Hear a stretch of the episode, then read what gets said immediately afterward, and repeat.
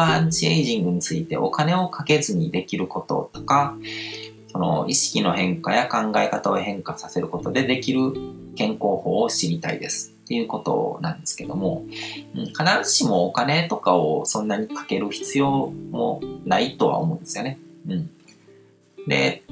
えー、っと、僕もその健康に対する意識とか、もともと会社員やっててお金なかった頃からすごく見た目の若さとかそういうのを保って、保ってたので、うん。で、そこで、え、ー、と、一番、まあ、大事な考え方っていうのが、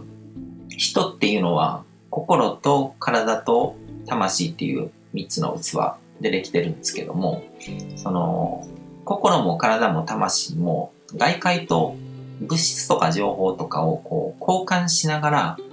大きな循環の中の一部として存在してるんですね。だから、まあ、人間の体の中の細胞とか一つとっても、その細胞一つだけがこう独立して生きてるわけじゃなくて、そこにある環境といろんなものをやり取りして、で、全体として体の一部として存在してるわけで、人間も同じで、あの、この世界といろんなものを交換しながら生きてるわけですね。で、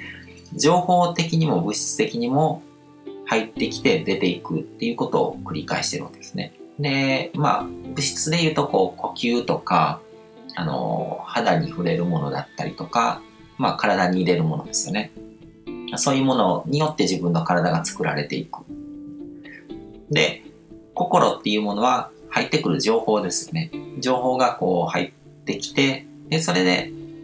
作り変えられていくと。で、常にそうやって循環してるってことだから、その、健康状態っていうものを作ろうと思ったら、まず考えるのはインプットですね。入ってくるものを変える。インプットの経路を変えるっていうのがすごく大事だと思ってて、単純にこう物質的に入ってくるものとか、情報的に入ってくるものを自分にとっていいもの、健康状態をこう作り出すのによく働くものですよね。そういうものに変えていくことで、それだけで全然健康って実現されていくと思うんですよ。で、あとはその、ストレス状態ですね。この自分という存在をこう維持している状態があって、その中に何らかのストレス状態があると、まあ、汚れっていう言葉を使ってもいいし、演技上の汚れとか、こう、体の中に起こるいろんなエラーとかそういうものも汚れっていう言葉で、あの、表現することができると思うんですけども、そういうものとか、こう、マイナスのエネルギー状態みたいなですね。そういうものを避けていくと。ね、悪いものをなるべく入れない。で、いいものをなるべく入れる。で、心に対しても、体に対しても、肉体的にも、こう物質的にも、情報的にも、そこに気を配ると。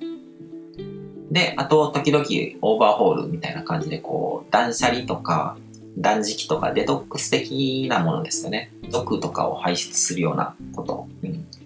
とかをやると、なんだから汚れっていうものを払おうと思ったらなんかそういう断捨離的なものだったりとかこうすっきり、うん、デトックスをするっていうことが大事でなんか現在の状態がそういうものがたくさんこう汚れとかが溜まってるような状態であればデトックスとかを、うん、なるべくしっかりやった方がいいしでその上で入ってくるものを悪いものを止めていいものを入ってくるようにするあ、結局、習慣っていうものが命ですね。人間は習慣の動物なので、どういう習慣の集まりかっていうことが自分がどういう存在であるかっていうのを決めてるので、で、まあ、単純に言うともう、悪い習慣を減らして、いい習慣を増やす。で、何が悪い習慣なのか、何がいい習慣なのかっていうことに対して、こう、アンテナを張って情報収集していく。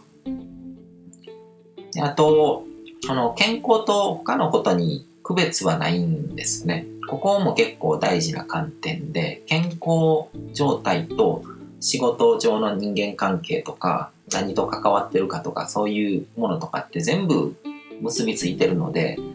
だから人間関係がギスギスしてるのに健康状態だけ良くしようと思っても無理なんですよ。全部リンクしてるので、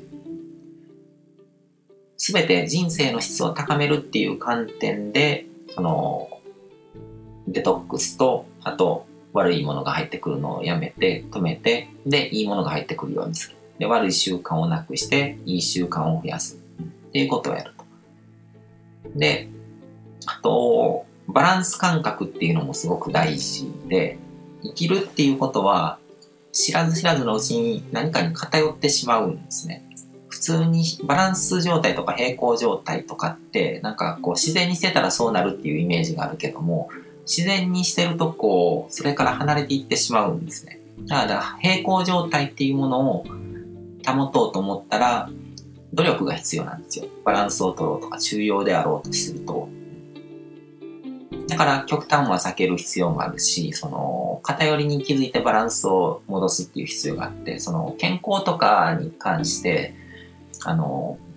あれこれ言う人とかこう、いろんな流派があるわけですね。マクロビだったり、ローフードだったりとか。で、そこにこう目くじらを立てる人とかっていうのは結構極端になっちゃってるんですよね。その偏りっていうものが。うん、で物事には全て二面性があって、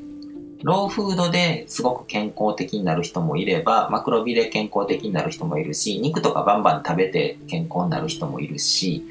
タバコとかやってても健康な人はいるし、うん、でそういうものも見ていく必要があって、そういうふうに見ていくと、その、物質的なものだけを見てても、うん、それだけが大きく影響してるわけじゃないなっていうことが分かってくるんですよ。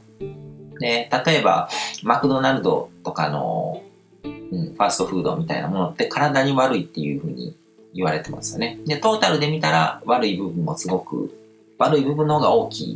っていうことは確かだと思うんですよ。だから毎食マクドナルド食べてたら健康状態が悪くなる。でもそれは偏ってるから悪くなってるっていう側面もあるわけですよね。で、とその人間の免疫機能っていうのは使わないと衰えていくんですよ。うん、だから、そういう観点に立てば、こう現代社会の中で毒性のあるものとかを完全に排除するっていうのは無理だと思うんですね。何かしら入ってくると。ってことは免疫はそれなりに機能するような状態を保つ必要があって、ことを考えたら、時々免疫機能を働かせるために、こう、ジャンクなものを体に入れるっていうのも悪いことじゃないんですよ。で、あとその二面性のところでですけど例えばコーヒーとかもう体にいいっていうデータもあれば体に悪いっていうデータもあったりとかして、あの、どっちとも取れるわけじゃないですか。だからそんな単純な話でもないですね。これは一方的に悪者だっていうわけでもなくて、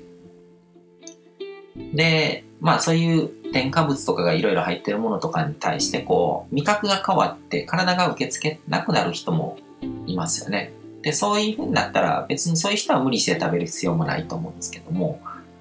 基本的なスタンスとしては、あの美味しいと感じるものを美味しいって楽しみながら、で、それが体にもいいと信じながら食べれば OK、うん、って感じですね。で、バランスの偏りには注意ですね。うん、で物理的に明らかにこう毒性が分かってるものはこんなに良くないと思うんですけども、でも、まあそれもあれです。あの、生産カリとか、その、ヒ素みたいな、確実にこれ、体に入れると死んじゃうみたいなものだったら、まあ明らかに悪いって言えるけども、マクドナルド程度のものだったら、あれってもう一口食べたら死んじゃうってものじゃないじゃないですか。だからそこで何かしらこう、悪いものが体に入っても、それによってこう免疫機能とかが働くっていう、まあリハビリというか、うん、そういう役割、役割になってるわけですね。で、一度食べたもので、それで完全に人生が終わってしまうとかっていうものじゃなくて、いくらでもこう、取り戻しが効くわけで、だからそんなにこう目くじら立ててこう、厳密になるのは、なる必要もないのかなと。なる必要がないというか、そういうふうにこう、何かを敵視したりとか、これはダメなんだとか、こう、目くじらを立てるような、そういう精神状態の方がよっぽど健康に悪いと思うんですよね。うん。ね、だからこう、ネットでノイズみたいにこう流れてくる情報に一喜一憂してると、うん、逆にこう精神面の方から健康を損なっていくと思うんですよね。そういうことに関してこう目くじら立ててる人で本当に健康そうな人って僕あんまあんまというか見たことないけどもそれはまさしくその心の状態だと思うんですよ。まあ、ストレスを溜め込め、溜め込まないっていうことと、こう、潔癖症にならないっていうのとバランスを取るっていうのが大事で、で、あと、体質によって健康的に過ごせるような食べ物って変わると思うんですね。だから、僕の場合、こう、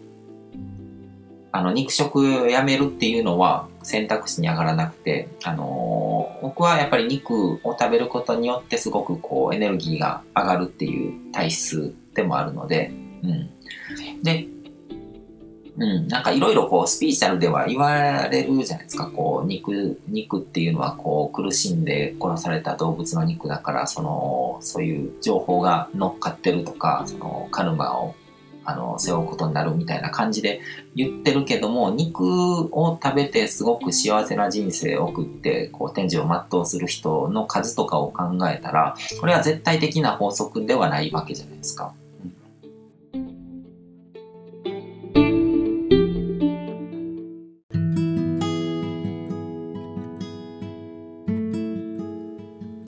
今回も最後まで聞いていただいてどうもありがとうございます。